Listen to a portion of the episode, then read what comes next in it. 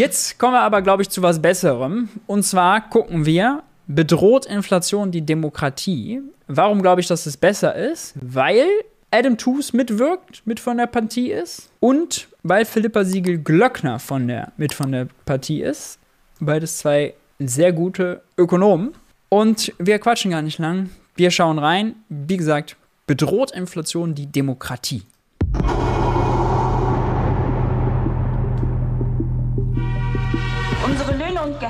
Verlieren durch die Inflation an realem Wert. Und je kleiner unser Einkommen ist, umso höher ist der Anteil, den wir auch ausgeben müssen für unsere notwendigen Bedürfnisse.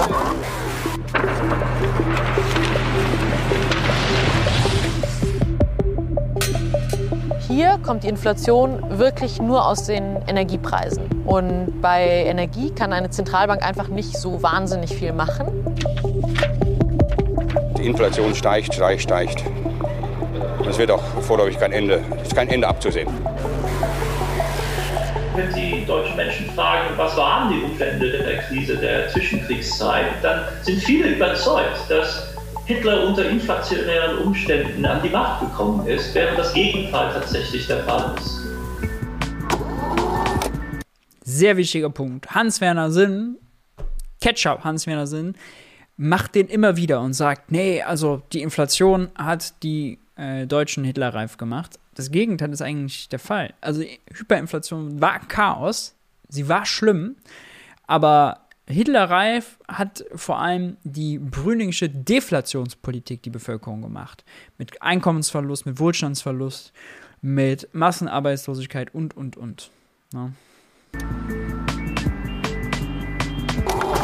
Inflation war lange Zeit ein Thema, das ich nur aus dem Geschichtsunterricht kannte. 1923 konnte man sich mit diesen 1000 Reichsmark ein Ei kaufen. Ein halbes Jahr später war der Schein fast gar nichts mehr wert. Jetzt ist Inflation wieder ein Thema, über das extrem viel gesprochen wird. Vieles ist teurer geworden und für einen Euro kann man sich manchmal weniger leisten als vorher. Die Inflationsrate ist aktuell so hoch wie seit 40 Jahren nicht mehr. Ich frage mich, wie bedrohlich ist es eigentlich? Wird es noch? Und was können wir aus vergangenen Zeiten lernen, in denen es schon mal Inflation gegeben hat? Die schiere Menge an Inflationsdokus, Sendungen, Shows, die wir sehen, zeigt außerdem eine Sache ganz deutlich. 5% Inflation sind deutlich schlimmer als 5% Arbeitslosigkeit für die Politik. Inflation betrifft gefühlt dann jeden, auch wenn es faktisch falsch ist. Wer Preise erhöhen kann, wer sein Einkommen erhöht, Wer also die Inflationsrate treibt, ist natürlich der Profiteur, der Gewinner. Und wer sein Einkommen nicht erhöhen kann, der Verlierer. Aber ähm, ist eben ein viel massenwirksameres Phänomen als Arbeitslosigkeit. Ne? Die Inflationsrate liegt gerade bei fast 8 Prozent. Von den Menschen in meinem Alter fürchten fast drei Viertel, dass sich ihr Lebensstandard deswegen verschlechtern könnte. Das steht in einer Studie des Instituts für Handelsforschung. Auch hier bei mir auf dem Markt ist einiges teurer geworden. Ich sehe jetzt gerade, 500 Gramm Paprika kosten 4,95. Ja. Wie viel haben Sie da vorher verlangt, noch vor der Inflation? Ungefähr kann man sagen, Euro 50 weniger. Wie reagieren Ihre Kunden darauf? Ist es für die problematisch? Bei den Leuten, die vielleicht nicht so viel Geld im Portemonnaie haben, würde ich sagen, hat sich etwas gedreht, dass man spezielle einkauft. Sie kommen weiterhin zu uns, aber sie kaufen gezielt ein. Wenn früher einer fünf oder sechs Tomaten mitgenommen hat, dann nimmt er jetzt nur drei mit. Gerade ist die Inflation vor allem hoch, weil Öl und Gas teurer geworden sind. Das liegt am Krieg in der Ukraine. Wie das weitergeht, ist kaum vorherzusagen. Eine ähnliche Situation gab es schon mal in den 70ern. Auch damals wurden Heizöl und Sprit teurer. Statt 40 Pfennig. Der Vergleich ist äh, auf jeden Fall deutlich besser als der Vergleich zu, höher, äh, zu den 20ern. Hat der Liter an manchen Tankstellen eine Mark gekostet und manche Zapfsäulen waren komplett leer. Damals gab es auch einen plötzlichen Krieg. Bilder vom Oktober 1973. Während Yom Kippur, dem höchsten jüdischen Feiertag, haben Syrien und Ägypten Israel angegriffen. Die USA unterstützten Israel mit Waffen. Die ölfördernden arabischen Staaten belegten den Westen daraufhin mit einem Embargo. In Deutschland wurde das Benzin rationiert. Wie viel Mark darf er denn tanken? Normal 10 Mark. Mehr darf er nicht? Nein. Sei- Sie mir 15 Mark. Ja, das ist verschieden. Ich weiß nicht, vielleicht Sie sind eine Stammkunde. Ich bin Ihr Stammkunde hier. Seit wann ist denn das, dass man nur für Ja, seit 10 Mark... heute, seit heute. Ich bin mit einem verabredet, der das damals ziemlich gut mitbekommen hat. Hallo, hallo Herr Menke. Tag. Danke vom Hessischen Rundfunk. Hallo. Angenehm. Hallo, schön, dass es geklappt hat.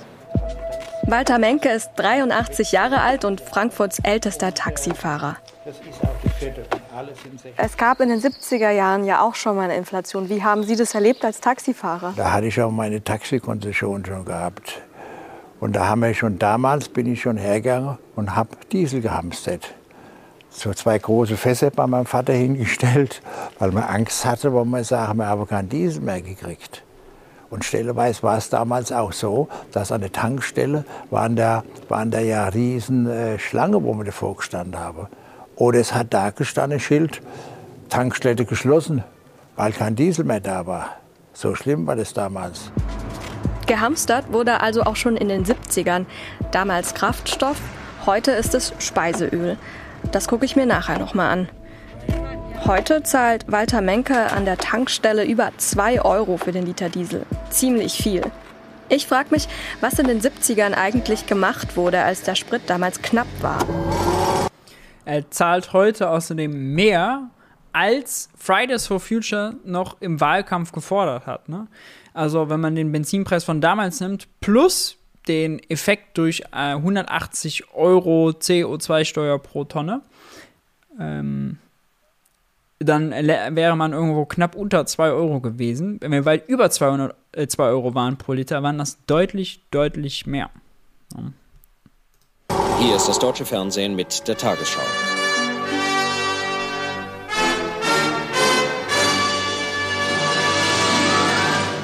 Guten Abend, meine Damen und Herren. Das Autofahren im Bundesgebiet an Feiertagen wird vermutlich eher verboten, als noch heute Nachmittag erwartet worden ist. Dürfen wir Sie etwas fragen? Was halten Sie denn vom Fahrverbot am Sonntag? Ach mein Gott, wenn Sie mich so fragen, sage ich Ihnen ganz ehrlich, das wäre mal wieder eine feine Sache. Man würde laufen, man würde sich aufs Fahrrad besinnen. Ich persönlich, ich würde es nur begrüßen. Ja, ich finde das ganz richtig. Wenn wirklich das Benzin knapp wird, würde ich schon sagen, dass es angebracht wäre. Das Sonntagsfahrverbot gilt für alle motorgetriebenen Fahrzeuge, ob auf der Straße, im Wasser oder in der Luft. Verstöße gegen diese Verordnung können teuer werden. Bei Wiederholungen gelten sie sogar als Straftaten und werden mit Haft- oder Geldstrafen bis zu 150.000 Mark geahndet. Im Herbst und Winter 1973 gab es Fahrverbote an vier Sonntagen. Außerdem durfte man auf Autobahnen nur noch 100 km/h fahren. Ein ziemlich krasser Einschnitt, finde ich. Aber konnte man die Inflation damit in den Griff bekommen? Wie viel sind die Preise im letzten Jahr gestiegen? Horrende. Die laufen einem fort. Wie sind die Aussichten? Äh, Aussichten, ja. Es geht immer weiter so. Äh, die Inflation steigt, steigt, steigt. Es wird auch vorläufig kein Ende, ist kein Ende abzusehen. Leere Autobahnen und Tempolimits, das fordern auch heute einige für besseren Klimaschutz. Gegen die Inflation hat es wohl wenig geholfen.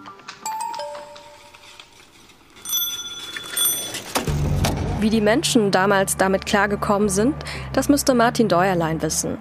Er ist Historiker und hat seine Doktorarbeit über die Ölkrise in den 70ern geschrieben. Was würden Sie denn sagen? Also wie schlimm war die Ölkrise denn eigentlich wirklich? Viele dieser Folgen, dass zum Beispiel weniger PKWs gekauft wurden, dass die Menschen weniger reisen, weniger in den Urlaub fahren konnten, waren zum Teil nur sehr kurzfristig. Schon ein Jahr später, zwei Jahre später hatte sich das eigentlich wieder dem Niveau von vorher angenähert, beziehungsweise stieg sogar noch. Also die mehr Urlaubsreisen, mehr Pkw-Kauf. Das heißt, so die konkreten Auswirkungen für die Menschen waren eigentlich gar nicht so schlimm früher, weil sie kurzfristig waren. Ich glaube, so im Rückblick steht die Ölkrise eben für viele für ein Ende dieser Nachkriegs, dieses Nachkriegsbooms, der Zeit des Wirtschaftswunders, der dieser Boom, der ja ungefähr drei Jahrzehnte lang äh, lief. Und insofern als diese Zeit von günstiger Energie, ständig steigendem Wachstum und vergleichsweise niedriger Inflation, als die endet, so ab Anfang der 70er Jahre, sind natürlich sehr viele Menschen sehr verunsichert. Ähm, Und als dann in diese allgemeine Verunsicherung noch so ein Ereignis wie die Ölkrise dazukommt, ähm, wird das natürlich in vielerlei Hinsicht als sagen, große Bedrohung wahrgenommen. Die Inflation ging also schon da muss man mal sagen, ne, die Zeit war eine ganz andere. Da hatten wir wirklich Vollbeschäftigung. Heiner Flassbeck hat es zuletzt nochmal in einem Vortrag, den haben wir auch gesehen, als er in Basel war, ganz klar erklärt. Also da haben äh, Leute, wurden abgeworben. Jeder hatte x äh, Jobangebote, weil es gab einfach viel mehr, viel weniger Jobsuchende, als es Jobs gab. Ja, und jetzt heute wird doch auch gesagt, ja, hier Fachkräftemangel und so, aber warum steigen die Löhne nicht? Ja, warum finden immer noch Leute mit gutem Abschluss äh, nicht den Job? Also natürlich gibt es in einigen Branchen so ein bisschen äh, Knappheiten, ja. Zum Beispiel zu wenig Handwerker oder so, zu wenig Leute in der Fleischindustrie, ja, die hat vor allem dann ein Problem. Aber so dieses Job, äh, Vollbeschäftigung und äh, Arbeiterlosigkeit auf breiter Front, da sind wir ja nicht. Ja, da sind wir ja nicht. Wenn man guckt, wie viele Leute in Teilzeit gefangen sind, gerne mehr machen würden, ist eine ganz andere Ausgangssituation. Und deswegen kann man auch so dieses Problem Lohn-Preisspirale nicht vergleichen. Ja? Also damals hatten die Gewerkschaften, hatten die Arbeitnehmer halt auch allein dadurch, weil sie die Knappheit auf ihrer Seite hat, hatten viel, viel mehr Macht. Ne? Und haben auch viel, viel höhere Löhnforderungen durchgesetzt als heute schon vorher los. Durch die Ölkrise nahm sie aber noch mal richtig an Fahrt auf. Wie reagierten die Menschen damals auf dieses Gefühl von Bedrohung? Die Leute kaufen, die Leute haben Angst, sehr große Angst, die füllen nach. Die sind bange, dass sie im Winter stehen und frieren, dass sie nichts bekommen. Nach dieser Anzeige in der Zeitung kann ich bei Ihnen Kanister für Vorrat kaufen. Ja, das tut mir aber sehr leid. Wir waren innerhalb sehr kurzer Zeit ausverkauft. Wie viel hatten Sie? Wir hatten circa einen Lagerbestand von 500 Blechkanistern und die waren in zwei Tagen waren die vergriffen. Ja. Das ist unbestreitbar, dass Verbraucher, die noch ausreichend Öl in ihren Tanks haben, jede Chance nutzen, auch noch die letzten Kubikzentimeter aufzufüllen, obwohl dies von der derzeitigen Situation her nicht erforderlich wäre. Dies trägt selbstverständlich zu derartigen Preissprüngen bei. Es gibt Aufnahmen aus den 70ern, da warnt der damalige Wirt. Ja, Hamstern haben wir in der Corona-Krise gesehen, da sind die Leute für zu haben. da sind sie für zu haben. Ähm, letztlich aber auch da schlechtes wirtschaftspolitisches Management, schlechte politische Kommunikation. Wirtschaftsminister ähm, vor dem Hamstern. Welche Auswirkungen hat es denn eigentlich auf die Inflation? Wenn es zu, zu so panikartigen Hamsterkäufen kommt, dann erzeugt das wieder den Eindruck bei anderen, die dann das leere Regal sehen und denken, oh ja, die Lage ist eigentlich äh, sagen, noch schlimmer, als sie wirklich ist, weil sie dann natürlich denken, es gibt Versorgungsschwierigkeiten oder bestimmte Produkte ähm, sind nicht mehr vorhanden und in Wirklichkeit liegt es sagen, nur daran, dass Einzelne viel mehr gekauft haben als sonst. Und das kann dann wieder sagen, zu Unsicherheit führen und natürlich wieder das Verhalten der anderen beeinflussen. Und solche Effekte treiben dann insgesamt auch äh, die Inflation tatsächlich noch voran. 1973 war die Inflationsrate bei rund 7 Prozent. Ähnlich hoch wie heute. Und leere Regale fallen mir zurzeit auch immer wieder auf. Offenbar hamstert jede Generation neu und treibt damit die Inflation zusätzlich an. Hamstern in Supermarktregalen ist doch kein Inflationstreiber, also jetzt mal ehrlich. Also nicht auf breiter Front in relevanter Menge. Das ist ja ganz klar kostenseitig, dass sie die Preise anheben müssen, nicht weil die Nudeln so schnell ausverkauft sind. Warum lassen wir unser Kaufverhalten so von Angst steuern? Hat das was mit der Inflation der 1920er Jahre zu tun? Und wie kam die eigentlich zustande? Ab 1914 kämpfte das Deutsche Reich im Ersten Weltkrieg. Jetzt können wir mal gespannt sein. Spitzt mal die Ohren. Krieg unter anderem gegen Großbritannien, Frankreich und Russland. Aber wo nahm Deutschland das ganze Geld für Waffen und Soldaten her? Haben wir das Recht, unserem Volke die Kriegskredite zu verweigern? Ihm die Mittel zu seiner Verteidigung vorzuenthalten? Niemals! Das ist zur Sache gesprochen, Genosse. Zur Abstimmung!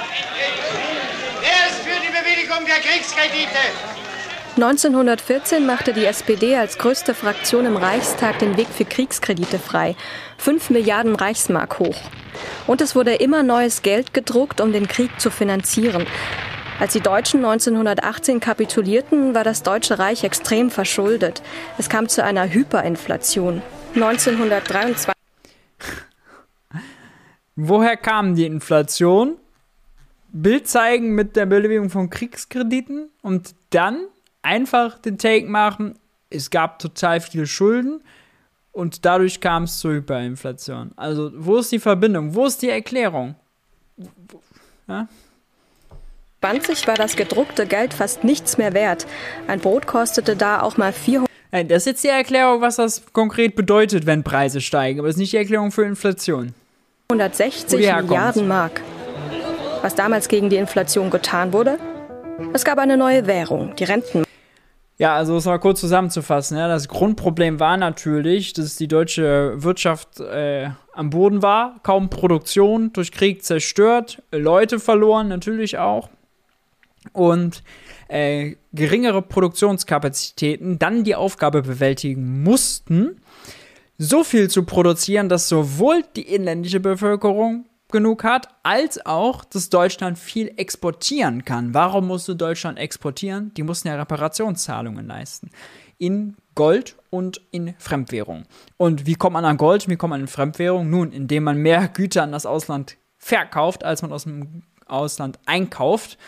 Und äh, dieser Exportdruck, quasi im Inland zu produzieren und ins Ausland zu liefern, plus man hat sowieso schon gestörte Produktionskapazitäten und verringerte durch den Krieg und äh, die inländische Nachfrage wächst auch und wächst äh, darüber hinaus, ist natürlich zu viel Nachfrage auf zu wenig Angebot und ähm, das, wenn der Staat dann noch sozusagen das unbedingt will, um eben ja, der Staat hat extrem viel großen Einfluss genommen, damit es mit den Exporten eben klappt, damit sie eben an die Reparation, an, die, an das Gold äh, und an die Fremdwährung für die Reparation zu kommen. Dann ist das ein Wettbieten um knappe Ressourcen und das ist natürlich ein Inflationscocktail. Und wenn der Staat dann versucht, die Privaten auszubieten, ja, oder wegzubieten, indem er höhere Preise bereit ist zu zahlen, dann ist das natürlich äh, eine Spirale. Aber äh, das Grundproblem ist zu wenig Produktionskapazität und Krieg. Das Grundproblem ist nicht Gelddrucken an sich. Ja. Mark. Und die wurde nur in begrenzter Zahl gedruckt. Damit waren die verfügbaren Scheine automatisch mehr wert. Genau, wichtiger Hinweis und dadurch ist, äh, äh, wir hatten auch noch Wechselkursprobleme damit, genau. Ich habe ganz am Anfang gesagt, dass ich beim Thema Inflation vor allem an die 1920er Jahre denke. Und Sehr wichtiger Hinweis hier von Trixin. Erst kommen die Preissteigerungen, dann wird gedruckt. Das ist die Logik. Simbabwe, mal ein anderes historisches Beispiel, das gar nicht so lang her ist. Wann war das? 2007, 2008? Oder was zehn Jahre vorher? Ja, auf jeden Fall gar nicht so lang her. Ähm, Machthaberwechsel, Landreform, ähm, der die, die, die Landwirte wurden enteignet, dem wurde Land weggenommen und es wurde neu vergeben, als Dank sozusagen dafür, dass der Putsch durchgesetzt wurde. Und die Landwirte, was haben die gemacht? Die haben ihr Vieh umgebracht, die haben ihr Land abgefackelt, weil sie so abgenervt davon waren und natürlich so frustriert, dass sie enteignet wurden. Das heißt, reale Produktionskapazitäten extrem gesunken. Gleichzeitig wussten die neuen Besitzer natürlich gar nicht, äh, konnten das gar nicht so gut bewirtschaften wie die Landwirte vorher die Produktion von Lebensmitteln in einem ohnehin armen Land ist extrem runtergegangen. Ja, was passiert dann? Ja, dann gibt es auch da ein Wettbieten um knappe Ressourcen. Dann versucht der Staat das zu kompensieren. Und dann äh, gibt er sozusagen, äh, hat er großzügige Sozialprogramme aus, viel Geld. Die versuchen dann auch sozusagen, das geht alles in das Wettbieten rein. Und dann hat man einen blöden Cocktail, der natürlich zu krassen Inflationsraten führt. Grundproblem, nicht Geld, sondern zu wenig Produktionskapazität. Auch hier, ja, erst kam die Inflation, dann das Geld. Und dass danach Hitler gewählt wurde. Auch heute wird wieder diskutiert, ob die aktuelle Inflation die Gesellschaft bedroht. Über all das und mehr will ich mit dem Wirtschaftshistoriker Adam Tooth sprechen, der gerade in New York arbeitet. Cool. Haben Sie den Eindruck, dass es besonders deutsch ist, die Angst vor der Inflation und den Folgen? Ich denke, die Inflation ist nirgendwo beliebt, ähm, denn es erhebt natürlich den, den Leben, die Lebenshaltungskosten. Bimmelburger Schlöpse fragt, mehr Geld steigert doch die Preise oder nicht? Nee, mehr Geld an sich nicht. Geld ist eine Bestandsvariable. Die macht nichts. Bestandsvariablen äh, machen nichts. Das ist eine Statistik, die kann man ablesen, wie viel Geld existiert auf Bankkonten oder so. Es muss erst eine Ausgabe werden, also eine Flussgröße werden, damit es was verändert. Ähm, habe ich eben ein Video zu abgedreht. Würde ich dich darauf verweisen. Warten wir noch ein bisschen. Ansonsten habe ich noch einen Substack-Artikel dazu der heißt, wen interessiert die Geldmenge? Einfach bei Google eingeben, wen interessiert die Geldmenge? Höfgen, Maurice Höfgen, Geld für die Welt, was auch immer. Dann findest du den. Äh, kommt aber auch nochmal ein Video zu. Weil, also, das ist total, äh, hat total Hochkonjunktur, das Thema.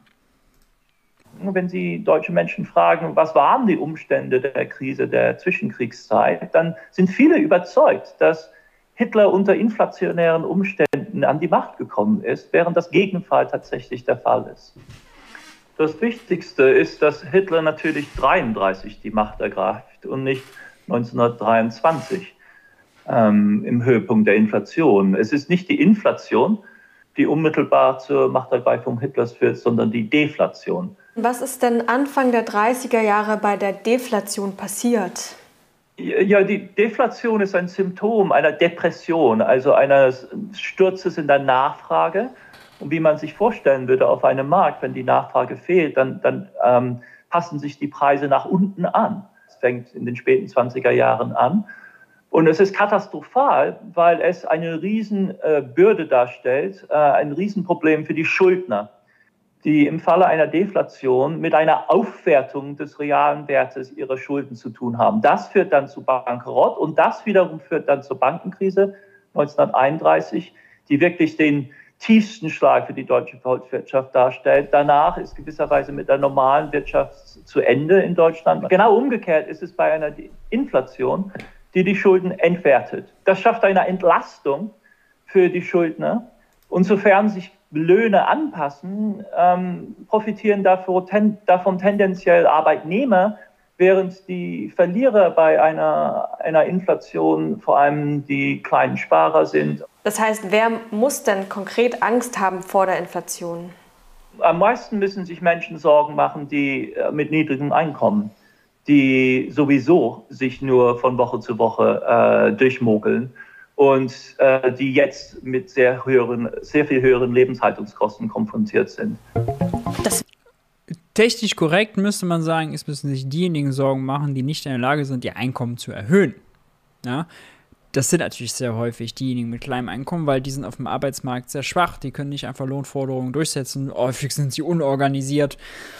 Ähm, die haben große Probleme. Ja? Aber die Einkommenshöhe an sich ist jetzt noch nicht der ausschlaggebende Faktor, sondern die Veränderung des Einkommens. Schafft man das, wenn äh, eine Firma die Preise erhöht, auch seinen Lohn zu erhöhen?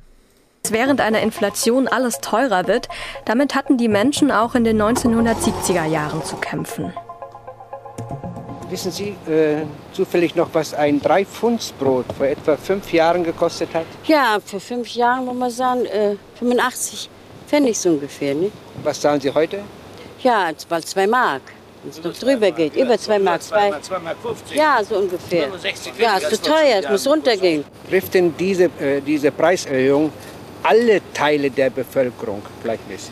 Ja, der werktätigen Bevölkerung, vor allen Dingen die arbeiten. Die anderen, die ja nicht arbeiten, an uns verdienen, die schlummern und schlemmen. In den Fernseharchiven finde ich Aufnahmen von riesigen ja, Inflation ist ein Verteilungskonflikt, ganz eng verbunden mit dem Klassenkampf. Wenn die Firmen die Preise erhöhen, wir sehen es jetzt auch gerade, wenn die Mineralölkonzerne es schaffen, eben äh, weiterhin durch ihre langfristigen Verträge günstiger einzukaufen und dann trotzdem zu teuren äh, Börsen- und Marktpreisen zu verkaufen, ihre Marge auszuweiten, dann sind die die Gewinner der Inflation, die Treiber auch der Inflation, plus der Staat mit seiner Mehrwertsteuer. Denn wenn die Nettopreise höher sind, und da kommt dann nochmal 19 oder 7 Prozent Inflation drauf, dann ist das natürlich auf einen höheren Nettopreis, nachher mehr als vorher. Mehrwertsteuer, Inflationstreiber. Was?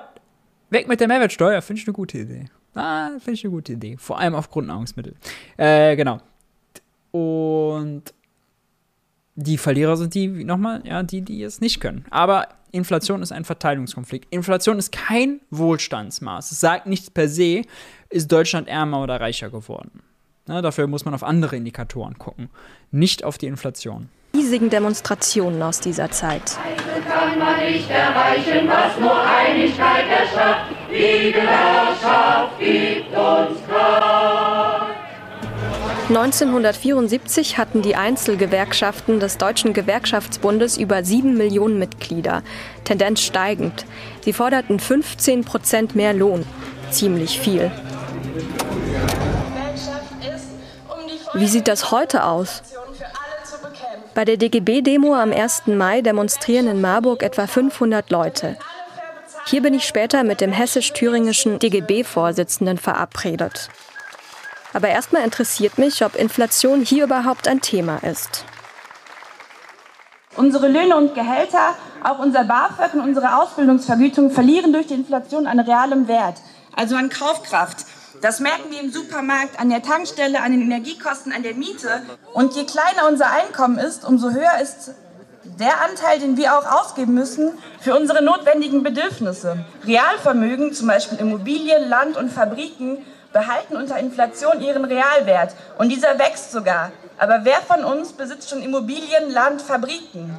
Lasst uns selbstbewusst in die kommenden Tarifauseinandersetzungen gehen mit vernünftigen Lohnforderungen für eine Koppelung der Löhne an die Profitrate und für Preisstopps unter öffentlicher Kontrolle. Mit ihr will ich nochmal sprechen. Auf der Demo habe ich sie schnell gefunden. Sie ist Studentin.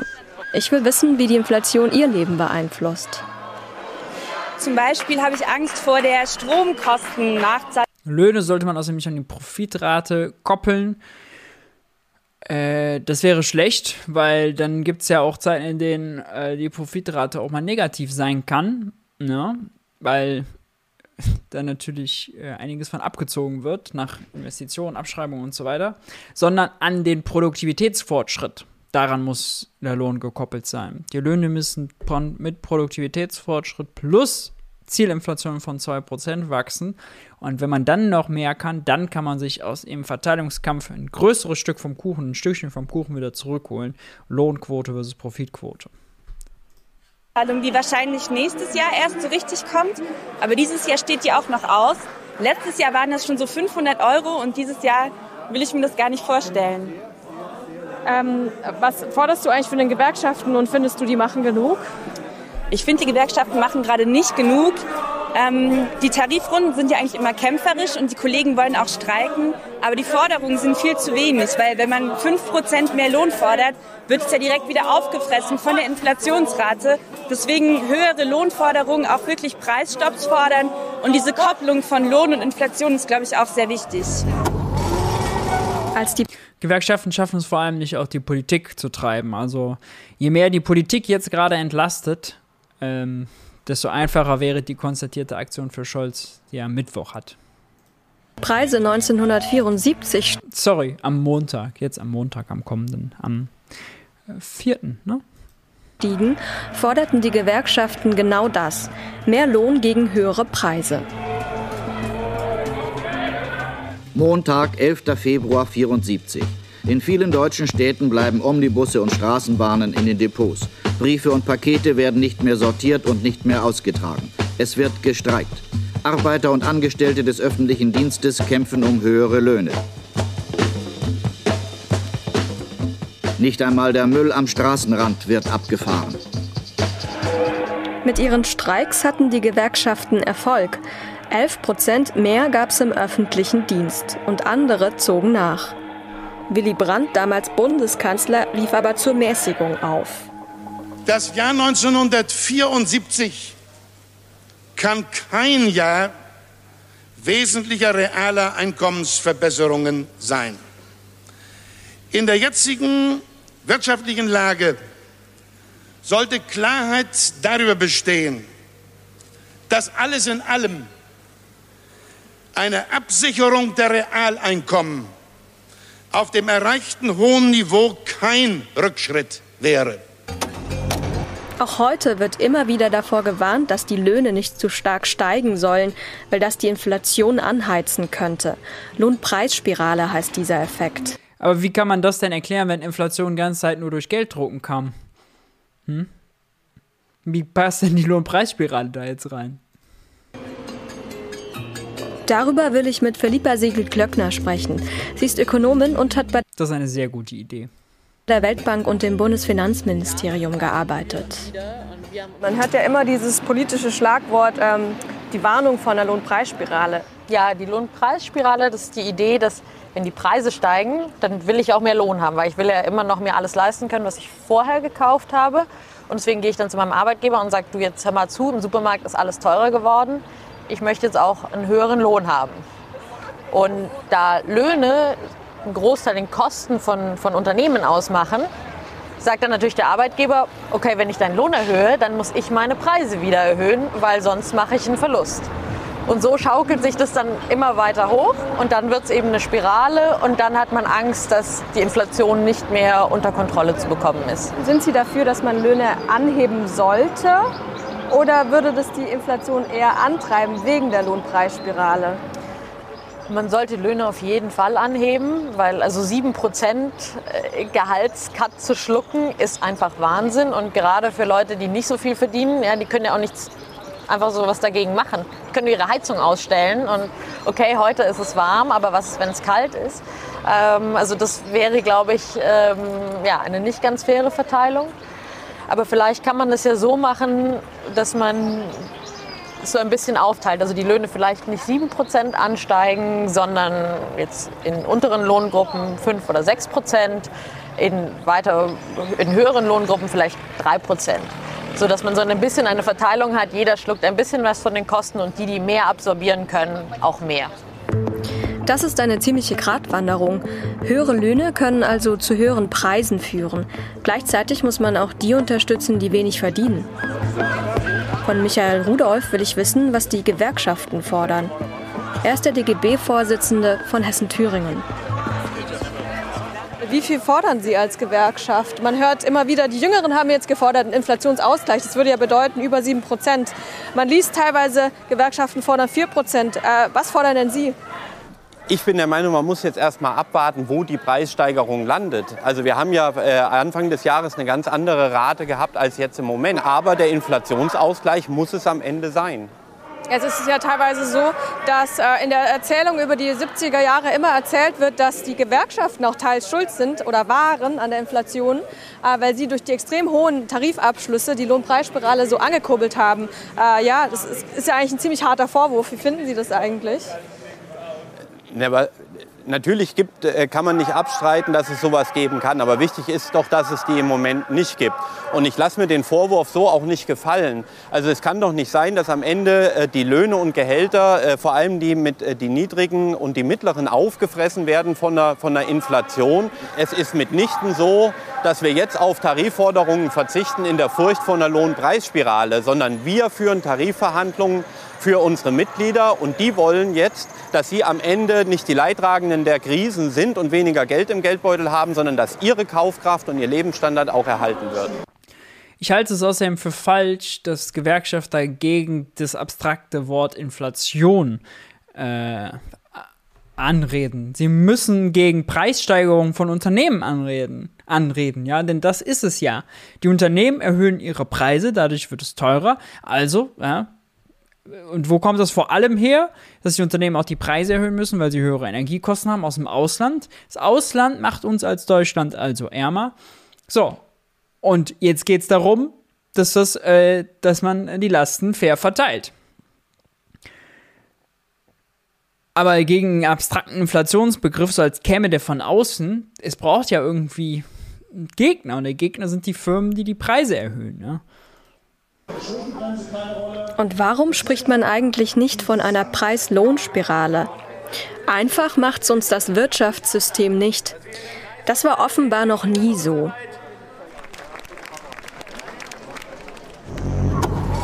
Inflation gab es auch schon bei den Römern, also in einer Zeit, in der Geld als Zahlungsmittel überhaupt noch ziemlich neu war. Das Römische Reich kontrollierte große Teile Europas, Gebiete in Nordafrika und Asien. Die Römer führten viele Kriege, um ihr Reich zu vergrößern. Hier im Römermuseum in der Nähe von Frankfurt ist auch römisches Geld ausgestellt. Bereits 211 vor Christus führten die Römer Münzen ein. Damit wurden auch die Soldaten bezahlt. Mehr Soldaten bedeuteten also auch mehr Münzen. Im Römischen Reich bezahlte man lange Zeit mit Silbermünzen, bis es im dritten Jahrhundert zu einem plötzlichen Wertverlust dieser Währung gekommen ist. Ich frage mich, wie diese Inflation im Römischen Reich eigentlich zustande gekommen ist und woran. Inflation 2022 nicht verstehen, aber dann erstmal zurück zu den Römern, na klar. Woran es eigentlich liegt, dass wir alle daran glauben, dass Münzen und Scheine etwas wert sind. Zur Römerzeit hat Kai Ruffing geforscht. Mit ihm bin ich im Frankfurter Goldkammermuseum verabredet. Oh, Hier ist ausgestellt, worin viele Menschen gerade in Krisenzeiten ihr Vertrauen legen. Gold ist zu aller Zeit, aus welchen Gründen auch immer, ähm, für die Menschen was Besonderes. Was ist an dem Gold eigentlich dran? Ja. Und Aus, aus welchen Gründen auch immer. Das ist eine tolle Erklärung. Letztlich kann sich keiner erklären. Ja. Ja. Also als Werkzeug taucht es nicht. Ja. ist zu weich, aber Mhm. es ist relativ leicht bearbeitbar und die Vermutungen gehen dahin, zumindest das, was ich gelesen habe, dass Gold äh, mit dem Göttlichen gleichgesetzt wird, mit der Sonne, mit dem Licht. Ah, das sind also die Erklärungen. Ja, toll. Ja, das ist toll. Das ist ja spannend. Kai Ruffing erzählt mir, dass die Römer damals mit Denaren bezahlt haben. Das waren Münzen, die echtes Silber enthalten haben. Die Münze hatte also einen wirklichen Wert, einen Realwert. Im Verlauf der römischen Kaiserzeit ist es dazu gekommen, dass der Realwert des Geldes immer weiter verringert wurde, indem man die Menge an Silber, die in der römischen Leitmünze, dem Denarius, vorhanden war, verringert hat. Und das macht uns damit vertraut, dass die, was die Wirtschaftswissenschaftler die Wertattribution nennen, das heißt, was wir an Wert einem Zahlungsmedium zubilligen, dass das im Wesentlichen eine Illusion ist. Also dass die Geldillusion äh, ganz wesentlich für das Funktionieren unserer Wirtschaft ist. Wie ist damals äh, die Geldillusion zerbrochen? Die Geldillusion zerbricht in dem Moment, wo die Leute merken, dass die Münzen nur noch einen symbolischen, bestenfalls Edelmetallgehalt haben und äh, sie sie nicht mehr als Zahlungsmittel akzeptieren. Ja? Und äh, dasselbe kann auch bei Währungen passieren, dass äh, man sagt, ich akzeptiere die lokale Währung nicht, ich möchte zum Beispiel in Euro bezahlt werden oder ich möchte in Dollar bezahlt werden. In dem Moment würde jede moderne Währ- Währung auch noch sehr viel weiter unter Druck geraten, weil die Akzeptanz nicht mehr da ist. Und dann erachtet man das nicht mehr als Geld, sondern nur noch als Papier oder als wertloses Metallstück. Und woher kommt die Akzeptanz? Ja, oh Mann. Es ist immer so eine hirntote Erklärung zu sagen, äh, hier, wer heißt der mit Vornamen, habe ich jetzt vergessen. Äh, Peter akzeptiert es, weil Maurice es akzeptiert und Maurice akzeptiert es, weil Peter es akzeptiert. Ja, und warum akzeptiert Peter es? Ja, weil Maurice es akzeptiert. Aber ja, wa- warum der? Ja, dreht man sich nur im Kreis, ja. Infinite Regress nennt man das. Äh, es gibt keine vernünftig, die können das nicht vernünftig äh, erklären, wo denn die Akzeptanz herkommt. Und wo kommt die Akzeptanz her? Die Akzeptanz kommt daher, dass der Staat, ja, das Gewaltmonopol hat, eben und, und das Währungsmonopol hat, e- eben seine Währung durchsetzt durch Gesetze, durch Recht und vor allem durch Steuergesetze. Der Staat macht uns zu Steuerschuldnern. Wenn wir eine Steuer zahlen müssen in der Währung des Staates, dann müssen wir eine Nachfrage, haben wir eine Nachfrage nach der Währung. Ja, wenn Aldi Umsatzsteuern, Aldi ein Geschäft machen will in Deutschland und Aldi muss Umsatzsteuern äh, zahlen in Euro, ja, dann rechnet Aldi natürlich das äh, Brot aus dem Backautomaten gegen Euro ab, ist ja klar. Und dann muss ich, will ich gegen Euro von meinem Arbeitgeber bezahlt werden, damit ich mir das Brot aus dem Backautomaten bei Aldi mit Euro kaufen kann, ja. Das ist eine logische Erklärung. Und warum will der Staat das, dass die Leute seine Währung akzeptieren und seine Währung nachfragen? Nun, der Staat braucht ja private Ressourcen, um seine öffentlichen Aufgaben zu erfüllen. Ja, irgendjemand muss Lehrer sein, Feuerwehrmann sein, Polizist sein. Und äh, dadurch, dass der Staat äh, uns zum Steuerschuldnern macht, müssen wir ja unsere Arbeitskraft, unsere Produkte, unsere Dienstleistungen anbieten gegen die staatliche Währung, damit wir an die Währung des Staates kommen, um damit äh, unsere Steuerschuld zu äh, erfüllen. Ja? Das heißt, äh, die Währung löst das Nachfrage, äh, das Versorgungsproblem des Staates, nämlich sich mit privaten Ressourcen, mit Lehrern, Feuerwehrmännern und Polizisten zu versorgen. Und dadurch, dass er die Währung theoretisch unbegrenzt erzeugen kann, kann er sich, äh, solange denn Ressourcen da sind, die gegen die staatliche Währung bezahlt werden können, damit auch unbegrenzt versorgen. Heißt de facto, haben wir noch genug Handwerker? Klar kann der Staat die Handwerker einsetzen, um Wärmepumpen zu installieren, äh, Solarpaneele auf Dächer zu packen. Haben wir noch genug Lehrer? Na klar können wir die Klassengröße halbieren, weil wir können genug Lehrer anstellen. Geld ist nicht das Problem. Und wenn man Geld auch so versteht oder die staatliche Währung auch so versteht, dann ist klar, was sind eigentlich Staatsschulden? Staatsschulden, ja, das sind ausstehende Währungseinheiten des Staates, Währungseinheiten, die der Staat ausgegeben hat, die in der Privatwirtschaft auf Bankkonten liegen äh, und noch nicht über Steuern wieder rausgezogen wurden. Man könnte auch sagen, es sind ausstehende äh, Steuergutschriften oder Steuergutscheine. Denn was kann man mit diesen Währungseinheiten ultimativ nur machen? Man kann sie im Privatsektor tauschen, ja, man kann sich die Haare schneiden lassen, gibt es dem Friseur. Der Friseur wiederum kauft damit äh, einen Farbtopf, um der Oma die Haare zu färben und bezahlt es damit seinen Lieferanten. Tauscht sie also im Privatvektor kann man, Privatsektor kann man sie hin und her geben, aber ultimativ kann man damit nichts anderes machen, als äh, seine Steuerschuld zu tilgen ja, beim Staat. Und dann kommen die wieder zurück. Um das Vertrauen in Geld wieder. Und Staaten, die keine Gesetze durchsetzen können, die keine Steuern erheben können, zum Beispiel Entwicklungsländer, die extrem mit Korruption zu tun haben und so und schwachen staatlichen Institutionen, ja, for sure haben die ein Problem. Ja, aber mit dieser Erklärung, Peter akzeptiert Geld, weil er da rein vertraut, weil irgendwie der glaubt, da ist irgendwo noch Gold, was er dann dafür bekommt oder keine Ahnung, damit kann man es alles nicht erklären. Ja. Ich bin außerdem total dafür, dass die Bundesbank ihre ganzen Goldbestände verkaufen sollte in einer großen Marketingaktion. Da kommt dann ein riesen sollte alles auf einmal auf den Markt schmeißen am besten, damit der Kurs fällt, dann hat sie Aufmerksamkeit und dann kann sie sagen, so Leute, wir brauchen unser Gold nicht mehr, denn unser Papiergeld funktioniert so und so und so. Und ähm, das mit der Geldmenge hier, das räumen wir auch noch gleich ab, hören wir jetzt immer wieder. Lars Feld hat kein Recht, uns interessiert die Geldmenge nicht, sondern uns interessieren die Zinsen. Erklären Sie gleich nach, warum Geldmenge mit Inflation nichts zu tun hat. Geil. Ja, geiler Marketing-Move. Das Beste, was die Bundesbank sehr lange gemacht hätte. Wiederherzustellen, führten die Römer eine Goldmünze ein, den Solidus. Gold wurde schon damals ein hoher Wert beigemessen.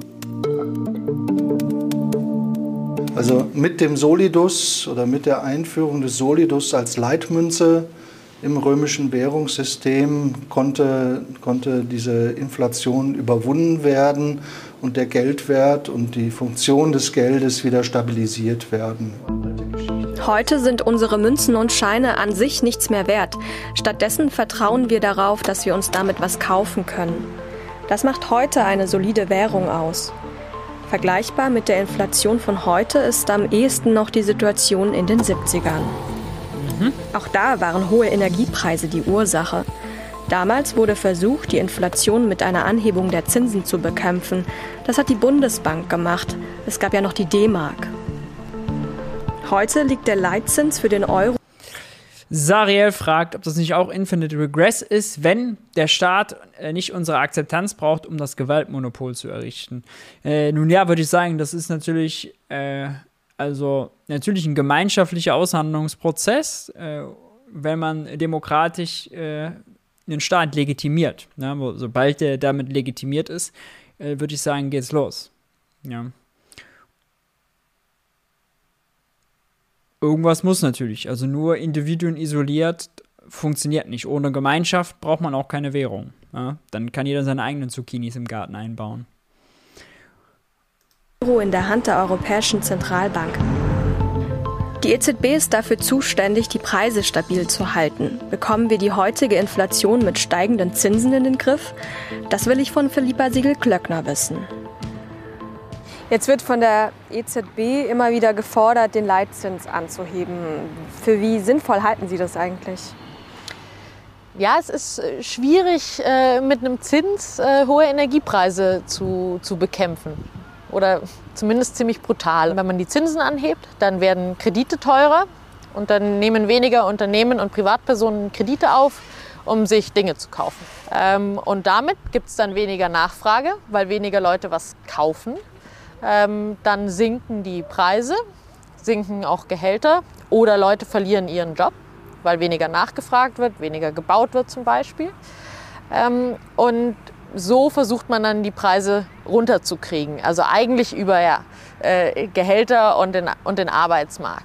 Ähm, und das passt nicht gut auf, auf das Problem, dass wir hohe Energiepreise haben. Ähm, die kann eine Zentralbank eigentlich gar nicht bekämpfen. Das heißt, würden Sie sagen, die EZB hat eigentlich gerade im Moment gar nicht so viel Handreiche, die Inflation zu senken? Oder welche Möglichkeiten hat sie? Bundesbankpräsident Joachim Nagel hat es eigentlich auch mal zugestanden, als er im Bundestag gesagt hat, ja, also in erster Linie haben wir eigentlich gar keine Verteidigungsinstrumente gegen diesen Energiepreisschock. Ja, damit hat er eigentlich alles gesagt. Aber alle zeigen ja auf die EZB gerade. Auch fast alle Finanzminister sagen, ey, ihr müsst jetzt die Zinsen erhöhen, weil das ist euer Mandat, eure Aufgabe, die Inflation zu stabilisieren. So, man macht das einfach, um das stumpf durchzuziehen. Ob das wirklich einen Sinn hat, nicht. Aber es ist sozusagen so eine Alternativlosigkeit. Ja, ja und richtig, hört man in den Tagesthemen leider nie. ähm, Sie kann es gerade akut nur machen, wenn sie der Wirtschaft sehr große Schmerzen zufügt. Und zwar Schmerzen, die wir wirklich alle merken, weil wir im Zweifel keinen, keinen Job mehr haben. Was die EZB ein bisschen mittelfristiger tun kann, ist meiner Ansicht nach genau das Gegenteil, nämlich die Zinsen niedrig lassen, sodass Unternehmen viel investieren wollen und zum Beispiel eben Windparks bauen. Ähm, und damit würde die EZB einen Beitrag dazu leisten, ähm, ja, dass wir eben billigere Energiequellen bekommen, dass wir unsere Wirtschaft umstellen und so dürften dann die Energiepreise mittelfristig zurückgehen. Mich würde einfach Ihr Blick aber nochmal in die Zukunft. Sehr, sehr guter Punkt von Philippa und ich finde das wirklich so lustig immer, weil Lindner immer mit Investitionsanreizen. Oh, wir wollen jetzt Wachstumsimpulse und private Investitionsanreize. Privates Kapital muss jetzt mobilisiert werden. Und was macht er dafür? Hm, Christine Lagarde anbetteln, damit sie Geld teurer macht.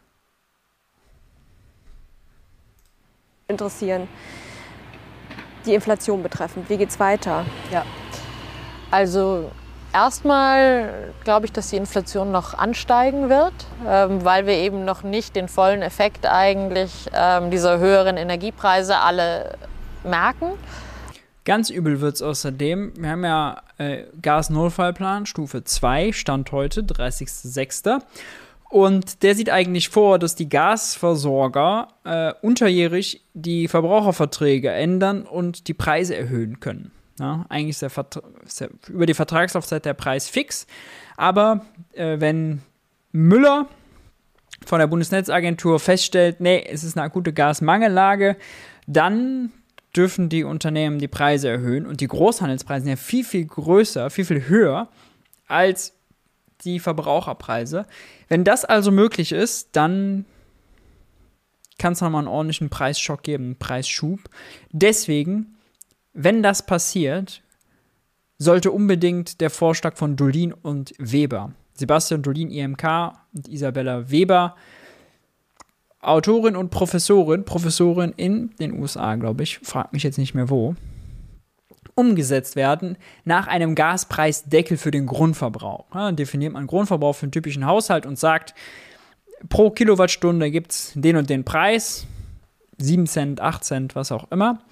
Und äh, wenn der Großhandelspreis da drüber liegt, dann erstattet der Staat für den Grundverbrauch an den Grundversorger die Differenz. Subventioniert also den Grundverbrauch von Gas. Das Gas würde dann trotzdem teurer werden, noch ein Ticken, als es heute ist, aber eben nicht mehr so viel. Also der Staat würde das quasi abfedern. Das wäre äh, eine sehr gute Maßnahme. Das wird sicher 2023 noch so weitergehen. Ich glaube, das Potenzial dafür, dass es nicht so ein einfacher Kurs wird. Äh, das äh, habe ich außerdem auch auf YouTube schon erklärt, wie der Gaspreisdeckel funktioniert und auf Substack. Wen das interessiert, der möge da doch mal reinschnuppern. Schon da.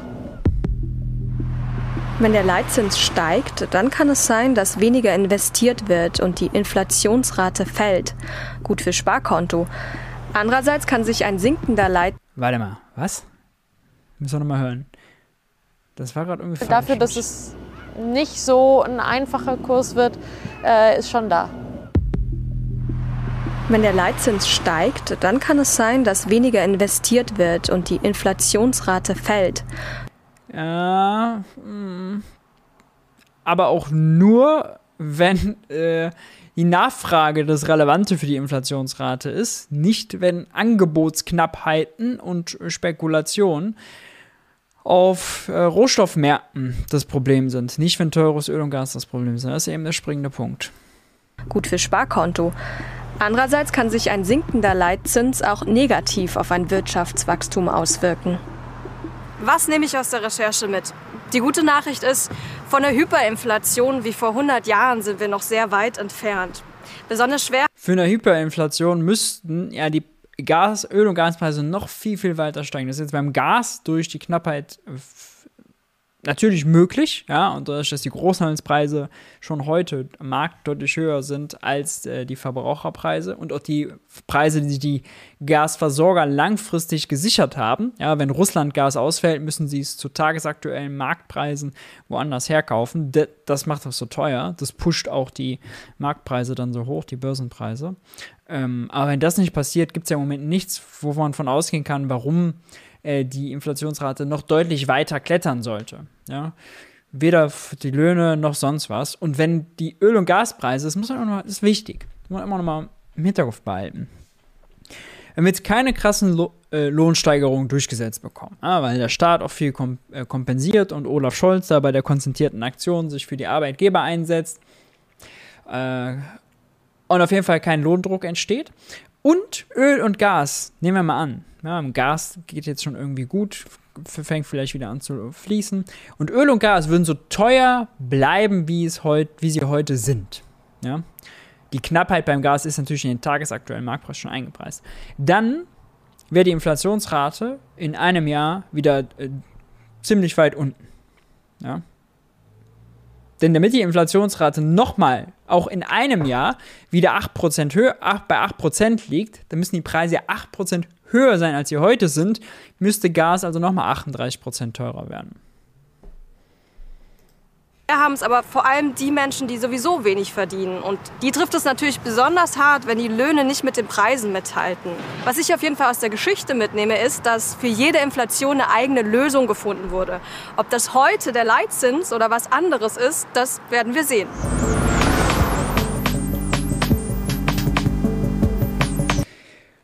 Ja, das war doch cool gemacht, die Doku. Ja, ähm, fand ich gut. Gut, gut, gut. Manches war ein bisschen zu kurz, man stimmt nicht mit allem überein, ist ja klar.